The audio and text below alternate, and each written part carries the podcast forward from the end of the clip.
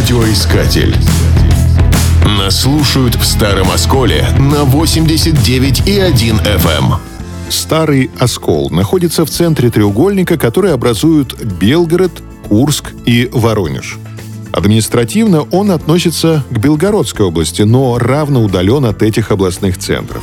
Город был основан в 1593 году, но экономического расцвета достиг в прошлом веке. Это было связано с началом освоения крупнейшего в мире месторождения железной руды, известного как Курская магнитная аномалия. Благодаря своему географическому положению Старый Оскол стал центром черной металлургии. Трудовая деятельность на новом поприще началась со строительства Стойлинского горно-обогатительного комбината. В апреле 1968 года в карьере была добыта первая руда – память об этом в сквере на проспекте Ленина на постамент установили пятитонную глыбу железистого кварцита. Первый год работы комбината из карьеры вывезли в отвалы 1 миллион тонн грунта. В 1971 году были добыты первые 2 миллиона тонн руды. Сейчас предприятие способно добывать 43 миллиона тонн ежегодно. Несмотря на статус крупного промышленного центра, Старый Оскол был в числе призеров ежегодного конкурса «Самый благоустроенный город России». В этом немалая заслуга городских парков и скверов.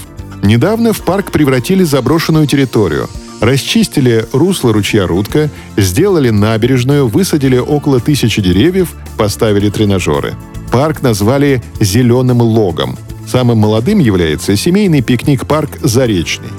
На берегу реки Оскол он появился весной 2021 года. Зимой действует каток, летом востребованы беседки с мангалами и детские площадки. На дорожках всегда можно увидеть мамочек с колясками. Любопытно, что численность населения Старого Оскола непрерывно растет последние 280 лет.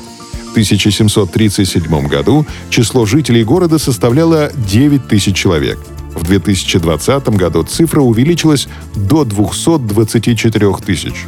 Демографического провала не было даже в лихие 90-е годы, что выгодно отличает Старый Оскол от других райцентров России.